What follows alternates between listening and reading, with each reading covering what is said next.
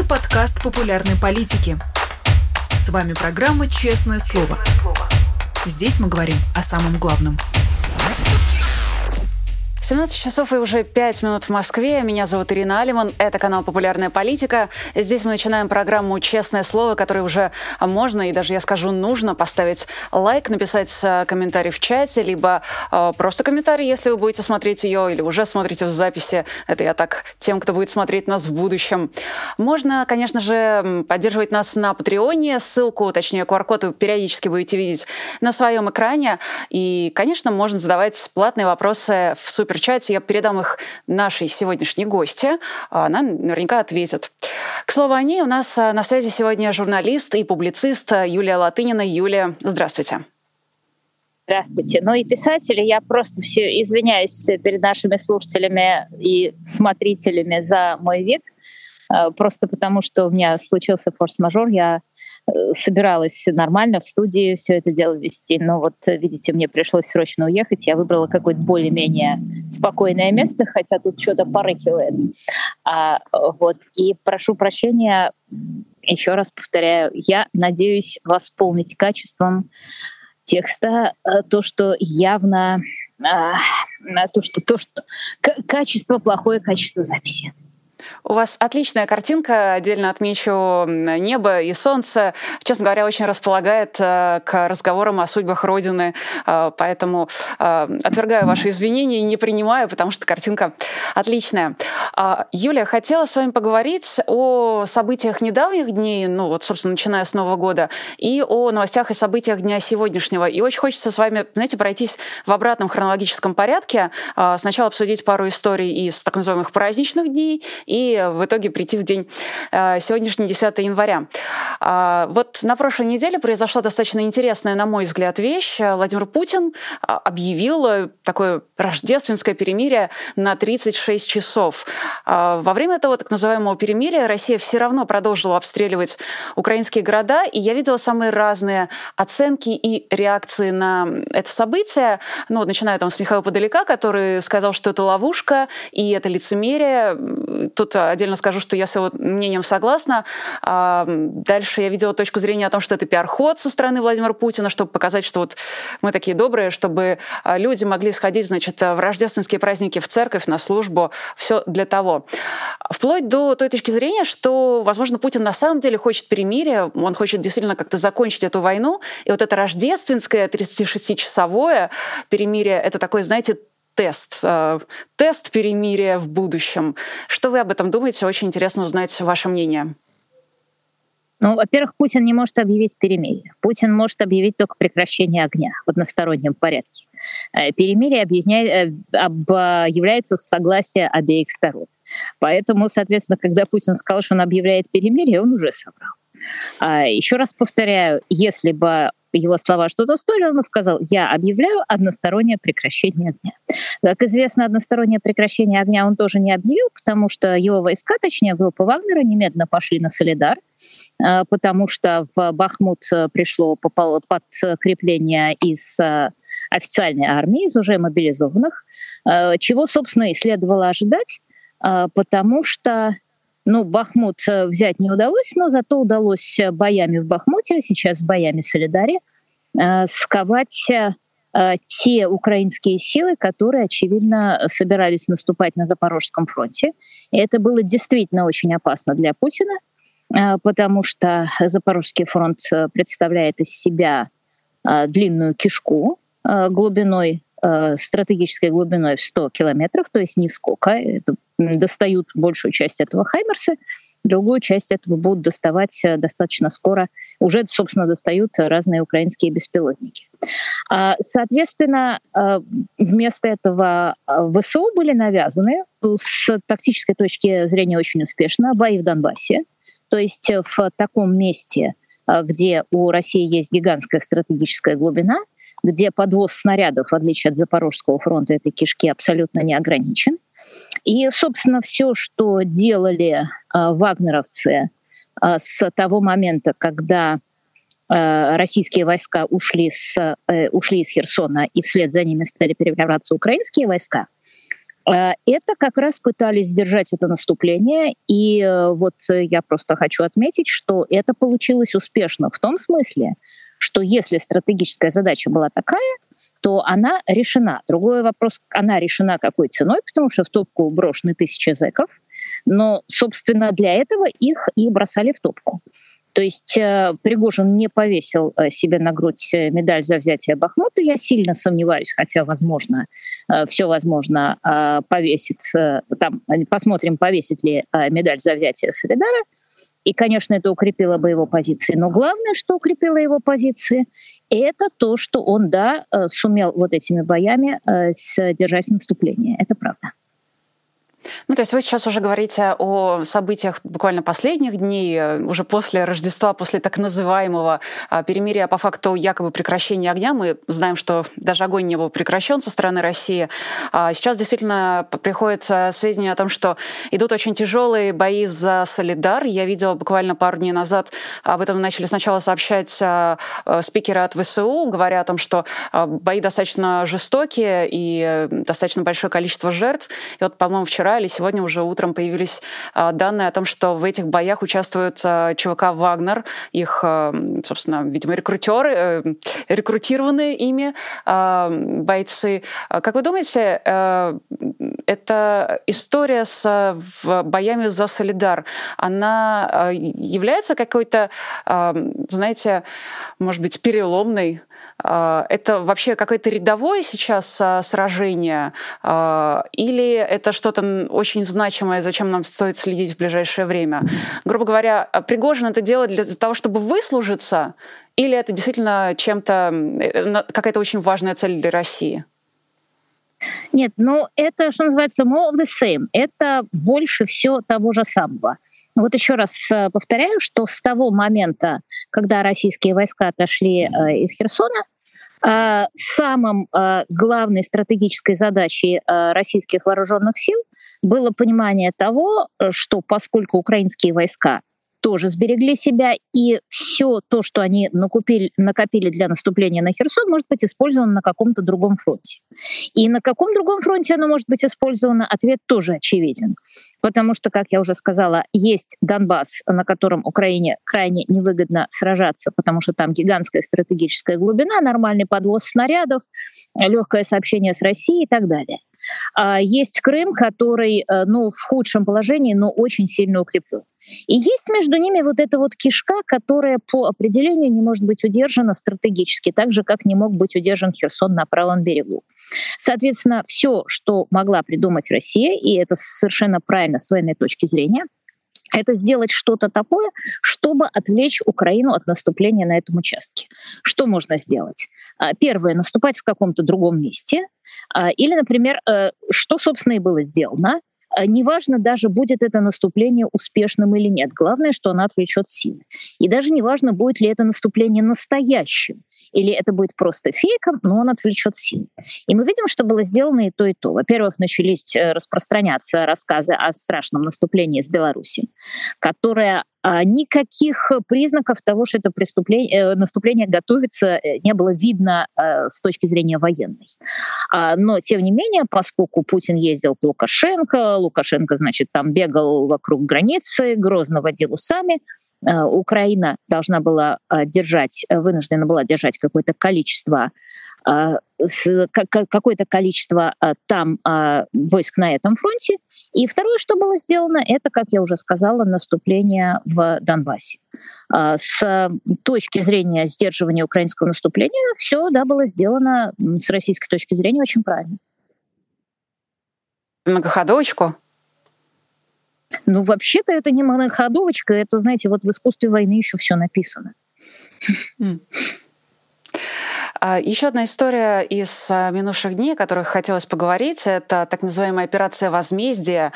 Но по факту, конечно, лютейший фейк от а, Минобороны. Это якобы уничтожение до 600 бойцов ВСУ в ответ на обстрел Макеевки в новогоднюю ночь. Просто напомню для наших зрителей, что по имеющимся данным в Макеевке погибло до, возможно, 400 мобилизованных. Те данные нам также сообщает украинская сторона. Минобороны официально признала, по-моему, не больше 100, что там 89, по-моему, человек. А, и, значит, в минувшее воскресенье сообщила о том, что вот они предприняли операцию возмездия, 600 человек положили. В понедельник вчера они сообщили, что еще 200 бойцов ССО убили.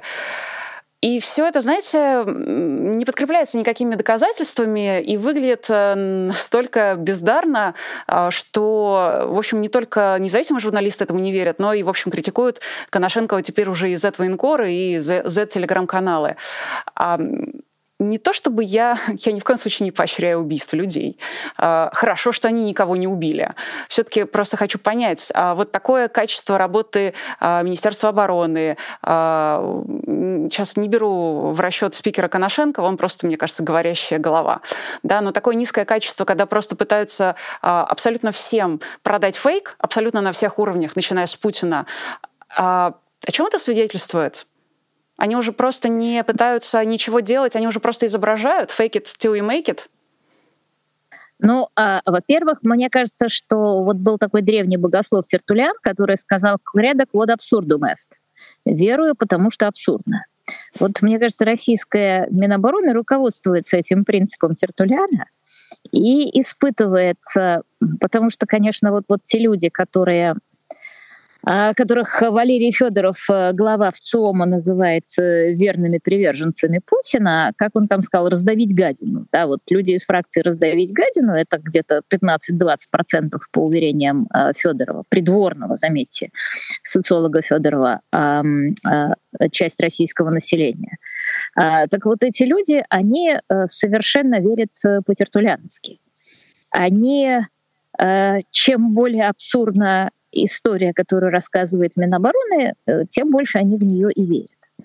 И э, я даже, если можно, просто немножечко отвлекусь, мы потом, конечно, вернемся к Макеевке, э, расскажу несколько историй, которые вот мне просто захлебываясь рассказывают мои друзья, которые имеют хождение в Москве. Ну, например, знаете ли вы, почему нет танка «Арматы» на поле боя? Может быть, потому что его не существует? Может, потому что это выставочный экземпляр? Это вот вы, Ирина Фома, неверующий, э, выдвигаете ну, логические да. объяснения. А объяснение верующих в Путина таково, что танка «Армата» нет, потому что Россия на самом деле сражается с НАТО, а не с Украиной. И вот когда появится НАТО, тогда появится и танк «Армата». И они-то будут думать, что российские войска, у них ничего нет, а тут-то их-то и хлопнут. Ну, конечно, куда мне до них? Вот, понимаете, вы не можете думать так, как думают эти люди. У меня второй вопрос, тест на сообразительность, что называется. Mm-hmm. А скажите, пожалуйста, почему плохо работает динамическая защита на российских танках? Потому что деньги на нее распилили и никакой защиты не приобрели? Вот видите, вы опять версия. предлагаете рациональное объяснение. Я вам должна сказать, что динамическая защита на российских танках не работает потому, что у нас была, э, у России была совершенно гениальная защита, невероятная защита, совершенно потрясающая защита. А, но несколько лет назад а, какой-то предатель украл от нее ключи и слил американцам. То есть, подождите, у защиты был ключ? Его ну, слили? вы знаете, вы же не меня спрашиваете, да? Вы спрашиваете вот, вот этих свидетелей, свидетелей, да, свидетелей таинств. Я тоже, э, да, я не знаю, что такое ключ от динамической защиты, но если он есть, то почему бы его за эти несколько лет нельзя было поменять и так далее. А, так вот, это я к тому, а, что проблема-то началась не вчера и не с момента Макеевки. А, проблема началась, собственно, еще до вторжения и была главной причиной вторжения. И была главной причиной того, что вместо Киева за три дня получилось э, вот э, то, что Путин имеет. А, потому что поскольку вся российская армия, и не только российская армия, а даже и российская бюрократия была построена на том, чтобы докладывать начальнику те вещи, которые он хочет услышать, а, то, соответственно, очень быстро все бюрократы и особенно все секретные службы а, очень легко нашли выход из этого положения, вместо того, чтобы делать а, то, что им э, то, то, что э, да, как бы было бы профессионально сделать, и раз, докладывать после этого о том, что они это сделали, они просто поняли, что первую часть можно скипнуть и сразу докладывать. Э, поэтому куда бы ни попали российские ракеты, они всегда попадают в цель.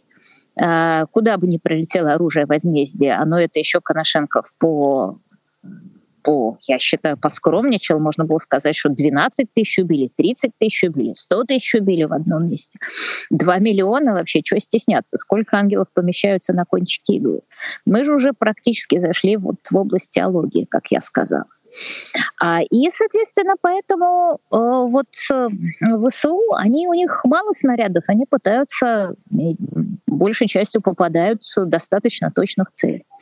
А российские войска способны, свободны от э, таких э, проблем. Они просто попадают куда попадают, а потом говорят, что это и была цель. Э, знаете анекдот про девочку, которая была замечательным стрелком? Нет, но я готова его услышать. Ну, однажды мужик едет через лес и видит, что на каждом дереве нарисована мишень, и в середине этой мишени торчит стрела. И, наконец, он встречает девочку и говорит, девочка, это ты, значит, так стреляешь, девочка с луком? Она говорит, да. Но вы знаете, я как стреляю? Я стреляю, куда придется. Вот когда прилетает, я вокруг этого рисую мишень. Вот эту девочку надо абсолютно э, поставить главнокомандующим э, российскими войсками. И, собственно, у меня Мне кажется, она уже... эта девочка таковым уже абсолютно вы сняли с языка и состоит. Что ж, давайте про Макеевку пару слов все-таки скажем. Я думаю, что вы не могли не заметить, а, как Минобороны представляет гибель мобилизованных, а, говоря о том, что все это произошло по их вине. Ну вот э, родились, э, потерпели, погибли. Э, потому что в новогоднюю ночь, видите ли, захотели позвонить своим близким, поздравить с Новым годом. Есть другая версия, честно говоря, мне она кажется более реалистичной, что мобилизованных просто в новогоднюю ночь согнали в актовый зал в этом ПТУ, где они бы находились, смотреть обращение Владимира Путина, тем более, что прилет случился как раз там буквально в нули, то есть вот с 31 на 1 в первые минуты 1 января. Сейчас кажется, это является одной из самых больших единовременных потерь а, для России за все время войны с 24 февраля. А, что вы думаете об этой истории? Скажется ли она каким-то образом на может быть, а, может быть, она породит какие-то протесты, как это было после крейсера «Москва». Может быть, российское командование возьмет, даже не знаю, стоит ли ей брать вообще в как-то в себе в закладочке и извлекать уроки из этой ситуации. А, одним словом, как вы оцениваете эту ситуацию в целом и реакцию на нее? Ну, э, во-первых, что именно произошло? Честно говоря, когда я впервые услышала версию, что их согнали в актовый зал э, слушать Путина, я решила, что это украинская операция и ПСО, ну, в том смысле, что вот такая версия, и даже подумала, вот, вот как круто завернуть. Но потом к моему... Потому что, ну, таких идиотов не бывает даже в российской армии, подумала я. Ну как? Ну вот, ну вот Макеевка, ну в прямой досягаемости Хаймерса, ну 600 э, человек. Ну все же уже знают, э, как летает Хаймерс, все же уже понимают, что есть космические снимки, что количество людей, которые в этом месте определяются, ну вот э, вычисляется на раз. И как раз насчет мобильников я с самого начала не думала, потому что понятно, что этих людей наличие там устанавливали раньше. Так вот, а, к моему удивлению, действительно вот нашелся сейчас выживший человек, э, там, не знаю, выжил ли он дальше, но он говорит, что да, их полковник такой-то согнал слушать обращение Путина. И, собственно, после этого стала ясна уже российская версия про мобильники, что они за всей силы принялись отмазываться и стали говорить, что это типа мобилизованные сами виноваты. Но я, чтобы хотела обратить внимание, что на самом деле а, это не такая действительно частая ситуация, это надо быть каким-то исключительным дятлом, чтобы все-таки собрать людей в одном месте. И я даже специально а, узнавала, как российская армия решает эту проблему, потому что понятно, что эта проблема, она хроническая с мобилизованными.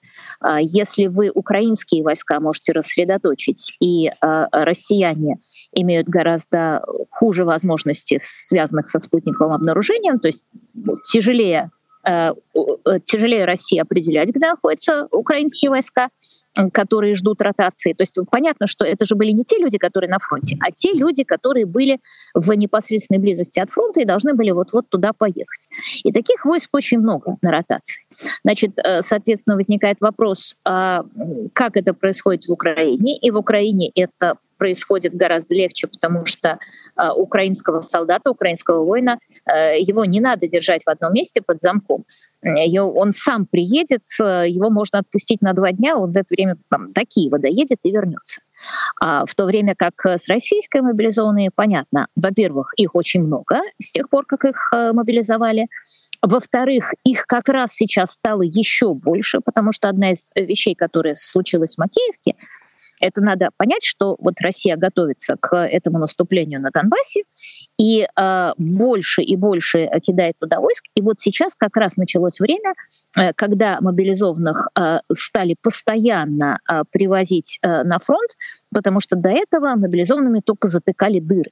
Там были вот те самые э, вошедшие в поговорку мобики, которые, э, которым там, дали автомат, не показали, как им пользоваться, и бросили на фронт. Вот это было тогда, чтобы просто заткнуть дыры. А сейчас заводят тех мобилизованных, которые действительно прошли подготовку. Их заводят в массовом количестве. Их заводят вот для готовящегося, как я уже сказала, наступления, которое должно окончательно отвлечь от э, Запорожского фронта. И, соответственно, возникает вопрос, а где же их размещать? Потому что если их размещать э, слишком далеко от фронта, то быстро не подвезешь. Если их размещать близко от фронта и по два человека в доме, так они разбегутся. А если их размещать 600 человек в одном ПТУ, то, как мы видели, прилетает Хаймерс. А, так вот, я должна сказать, что вот когда я стала спрашивать, как это делается, то а, Роман Светан, а, мой добрый друг, к моему удивлению, сказал, что на самом деле российское командование довольно неплохо справляется с этой проблемой большей частью, особенно там, где есть села, потому что российские мобилизованные заходят в села, и э, там они размещаются в пределах села, вот на посту, как в свое время немцы, два-три человека в дом. И таким образом получается, что и сбежать неоткуда, потому что вроде село, а дальше ничего. А, и с другой стороны, Хаймерс не прилетит, потому что, во-первых, эм, солдаты рассредоточены, а во-вторых, там же есть и украинские жители. То есть э, вот большинство российских мобилизованных, э, еще раз повторяю, там, где есть села, они расположены так. Так что Макеевка — это, ну, в общем, на фоне обычного российского бардака это нечто выдающееся. Честно говоря, а, я, наверное, не была так удивлена, как вы. Мне, наоборот, показалось, что эта версия, ну, как-то невероятно реалистичная. Возможно, мой э, уровень, э, возможно, что-то... to be true, знаете, просто вот, вот последнее, что слышали эти люди в жизни, это новогоднее обращение Путина. Врагу не пожелаешь. Это факт, это факт. А, хочется теперь прийти к дням сегодняшним, собственно, вот из минувших выходных наконец-таки выйти и посмотреть на то, какие новости на нас посыпались, а, начиная с понедельника. А, ну, во-первых, стало известно о том, что генерала Лапина, того самого, против которого дружили Пригожин и Кадыров, ему все-таки дали новое назначение. Он стал начальником главного штаба сухопутных войск. Считается, что, возможно, это отстранит его непосредственно от участия в войне, но при этом человек сохранил свой пост. И в свете этого э, хочется спросить вот что. Э, Пригожин все-таки в попытках нарастить какой-то аппаратный вес э, вот в этой дружбе против кого-то, как он вообще, у него случается, получается у него, есть у него какие-то успехи. Это его поражение, значит, он не дожал вот это вот Нет, назначение Лапина. Слушайте, слушайте, во-первых, мне кажется, что пока а, слухи о невероятном а, росте влияния Пригожина сильно преувеличены. Mm-hmm. И что на сегодняшний день все-таки Путин использует Пригожина – в частности, например, атака на генерала Лапина, с моей точки зрения, это была не только самодеятельность Пригожина или Кадырова, но это была такая пробивка Путина. Он пустил вперед меньших братьев посмотреть, эм, что будет, если на армию будут возлагать неудачи за поражение, потому что на кого-то же надо возлагать неудачи за поражение. И этот кто-то это или армия, или ФСБ, или Путин. И вот мы видим, что вполне удалось э, возложить э, неудачу на поражение на генерала Лапина. Более того, он вполне этого достоин. в кавычках, в том смысле, что, ну, раз, разумеется, не один он виноват в этих поражениях, но свой стаканчик он в эту бочонку, в этот бочонок влил.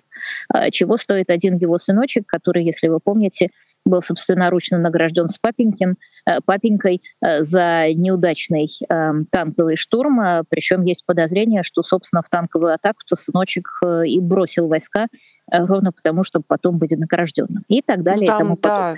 Извините, что перебиваю, там да, какая-то чудовищная история про то, что он положил взвод да. Вот взвод. сыночек положил взвод, э, ну, то есть э, определенная... Нет, извините, взвод, взвод слишком мало там сыночку положить. За такое, за такое в России не награждают. Надо все таки сначала положить не взвод, а, а минимум батальон, чтобы тебя заметили и наградили. Действительно, а, вот, современная Россия. Нервный...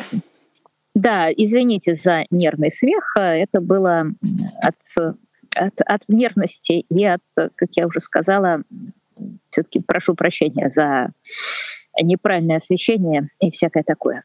А, так вот, э, возвращаясь к Пригожину, э, как я уже сказала, э, мне кажется, его вполне пока контролирует Путин. Другое дело, что его административно... Заметьте там, что Пригожину не удается сажать Беглов. Да, вот тут же сделали такой такой осад Пригожину, а вот Беглова не, тебе не, не съесть. Э, то есть э, пока все это протекает в рамках драки бульдогами под ковром и в рамках того, что Путину всегда надо, чтобы люди стучали друг на друга и ненавидели друг друга, есть такая вещь, как разделение властей. Это единственный способ управления государством в демократии. У Путина разделения властей нет. Понятно, что бешеный принтер — это вам не разделение властей. Но, соответственно, у него есть вражда партий. Это тоже излюбленный способ управления в автократиях, принятых еще в императорском дворе. И да, вот Путин таким способом управляет. Другое дело, что рано или поздно процесс может выйти из-под контроля. И вот это как в «Игре престолов», понимаете? Ты думаешь, что ты играешь э, пешкой, а пешка давно проскочила в ферзи и, более того, проскочила в игроки. Но э, завершая тему Пригожина, просто должна сказать, что, конечно, если бы он взял Бахмут, или если он сейчас возьмет Солидар, что позволит, собственно, почему Солидар, почему не Бахмут? Потому что Бахмут, видимо, взять отчаялись и решили зайти сбоку. Соответственно, через Солидар.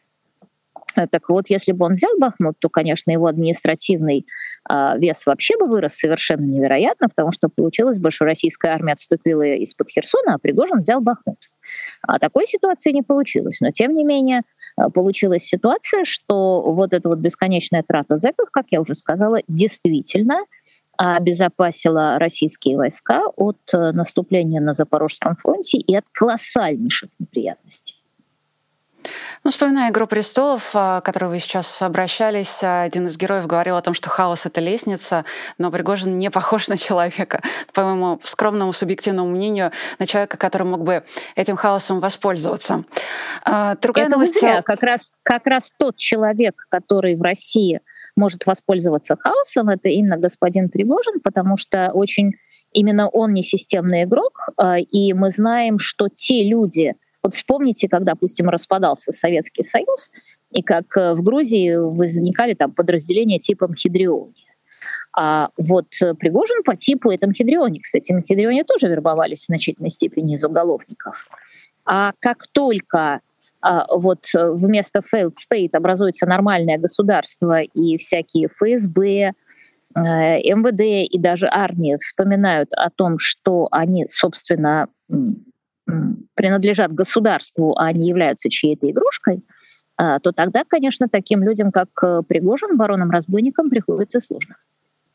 Угу. Так что для а, Пригожина хаос — это бесспорно, это главная возможность. Значит, продолжаем за ним следить. А, к Fail State, э, кстати, хочу еще вернуться с вами к этому вопросу в конце эфира. Пока спрошу еще об одной, а, точнее, предложу для обсуждения еще одну новость дня сегодняшнего. Это заявление премьер-министра Армении Никола Пашиняна об отказе от а, участия в проведении на своей территории и вообще участия в учениях Организации договора о коллективной безопасности, того самого ДКБ. Минобороны Армении, собственно, об этом этом уведомила и заявила, что в этом году считает это нецелесообразным. Не кажется ли вам, что это уже такой своего рода, может быть, демарш? Вроде бы, с одной стороны, шаг символичный, и кажется, что у нее действительно есть основания от, отказаться от проведения этих учений. С другой стороны, как будто бы такого себе никто не позволял за последнее время. Ну, понимаете, понятно, что Пашиняну, мягко говоря, войска нужны в другом месте, он понял, что Путин ему не поможет. Вообще, понимаете, э, то, что происходит в Украине, абсолютно ужасно.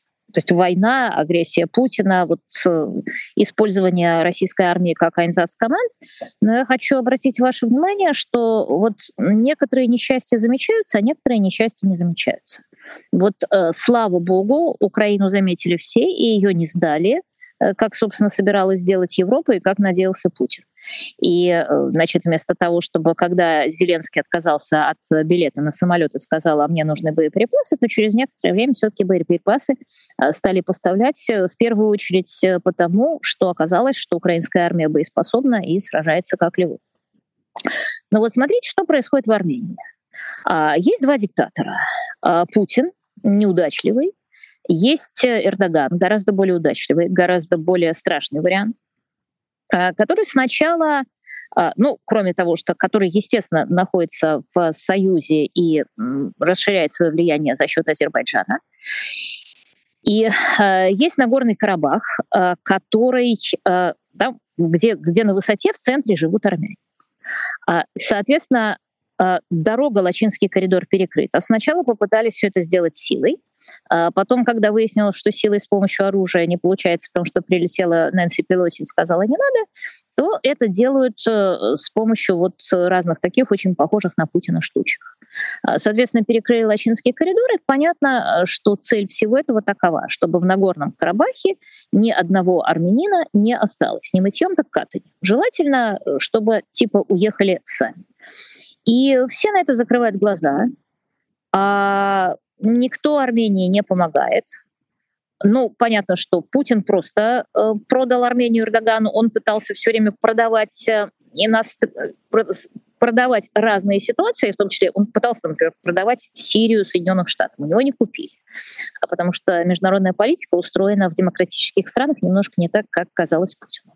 А вот в диктаторских странах она устроена ровно так, и в конце концов Путину пришлось торговать тем, что нужно самому, в том числе он торганул Арменией.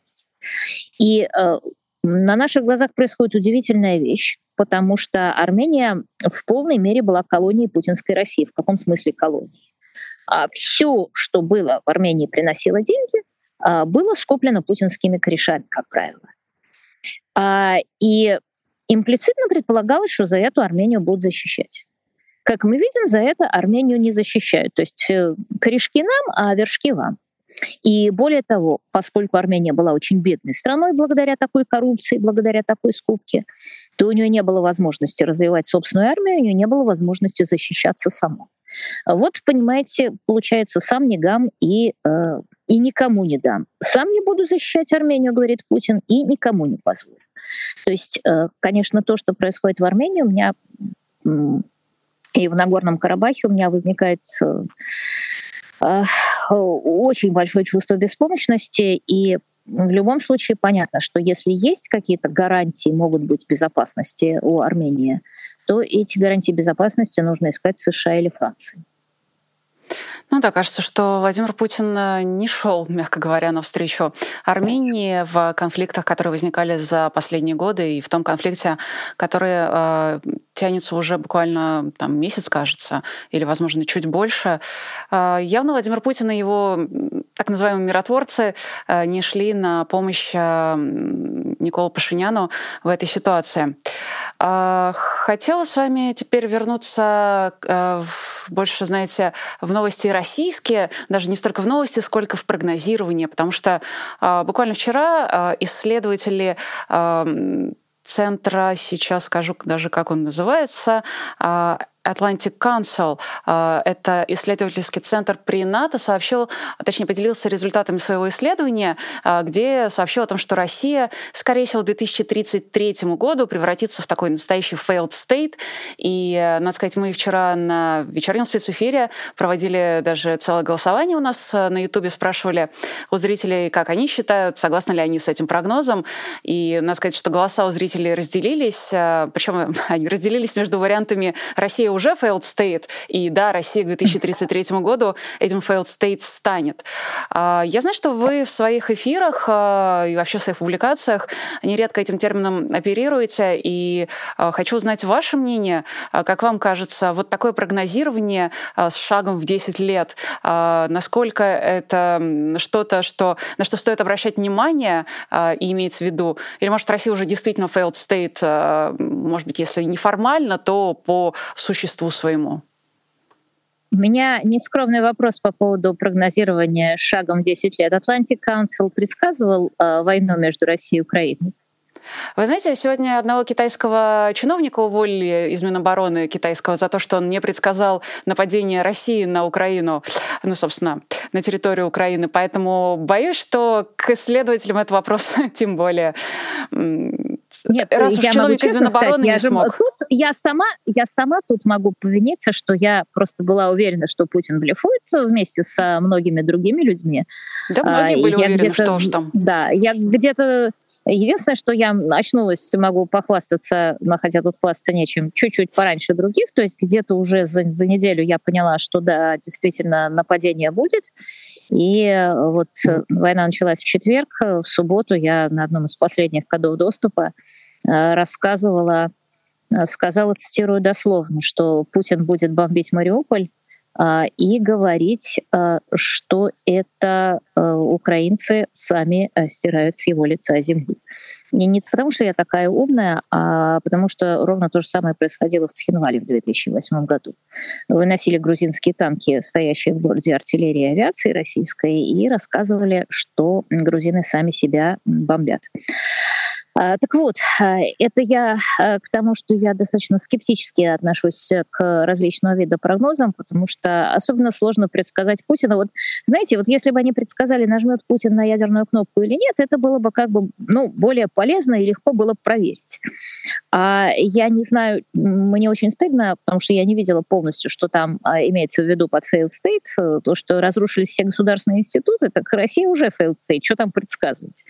И если слушайте, если у вас зэков э, вербуют, если, если человек, который кувалдой убил свою бабушку, или чем он там убил свою бабушку, э, может э, освободиться из тюрьмы, убив большее количество таких же бабушек только на территории Украины, то вообще как это называется?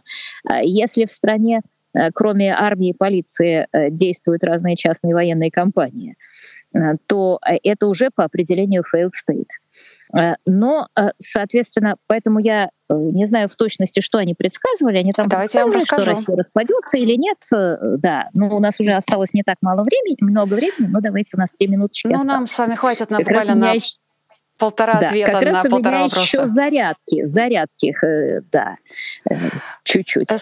Да, Атлантический совет опросил ряд экспертов, и более 40% заявили, что причина распада может... Во-первых, они заявили, что будет распад, то есть не говорят о несостоявшемся государстве, как часто переводит failed state, говорят именно о распаде России. Ну, так это совсем и... другой коленкор, понимаете? Это и, назов... понятно. И говорят, что причиной может стать революция, гражданская война или политический распад. Но очевидно, что предваряет его все таки провал государства, вот именно в смысле failed state, когда все институты, даже те, которые еще держались в последнее время хоть как-то, перестают функционировать.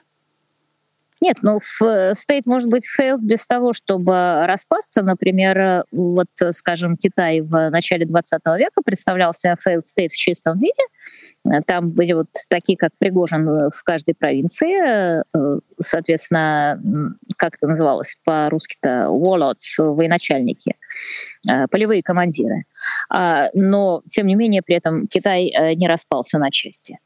Я бы очень осторожно относилась к такого рода предсказаниям. Почему? Во-первых, они ну, совершенно тривиальны. То есть это вот из серии блондинку спросили, встретит ли она на улице динозавра, она отвечает 50 на 50, либо встречу, либо нет.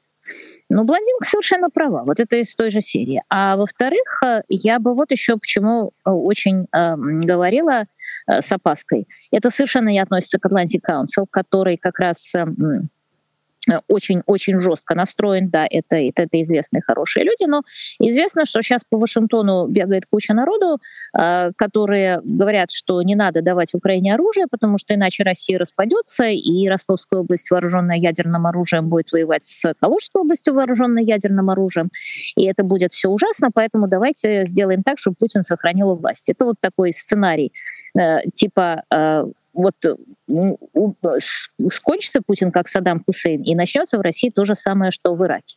И я считаю, что по этому поводу замечательно ответил Майкл Макфол, Э, у него была поэтому была большая колонка в, на его собственном сабстаке, на который я вам рекомендую подписаться на Майкла Макфола. И у него по этому поводу был твит, который дословно, если я правильно могу процитировать, звучал так. «Я не боюсь за то, что Россия распадется. Я не боюсь за то, что в ней начнется хаос. Я не, бо... я не тревожусь, что в ней начнется гражданская война. Я тревожусь только... Э, я встревожен только одним. Тем, что российские войска убивают в Украине. Вот эту проблему проблему надо решить, а все остальные, да, там, а что после этого будет? Э, Еще раз повторяю, вот это сейчас э, очень хорошо сказал Андрей Андреевич Пьянковский, что Путин вместо того, чтобы пугать э, США ядерным оружием, сейчас пугает его еще тем, что какой, какие ужасные вещи начнутся происходить после его смерти. А, что касается меня, я а, сильно сомневаюсь, что Россия, будучи достаточно гомогенной, начнет вот так вот стремительно распадаться, хотя, естественно, некоторые регионы, типа Чечня, э, знаете, там другая проблема, там так присосалось, что не оторвешь. Юля, последний вопрос задам вам на сегодня. А, касается Нет, он... Ирина, все. Я думаю, это будет уже потом, потому что у нас 46 минут, и я жутко Нет, извиняюсь. вы задолжали 5 минуток. А, я задолжала 5 минут, да. хорошо, да. У меня все посчитано и подписано.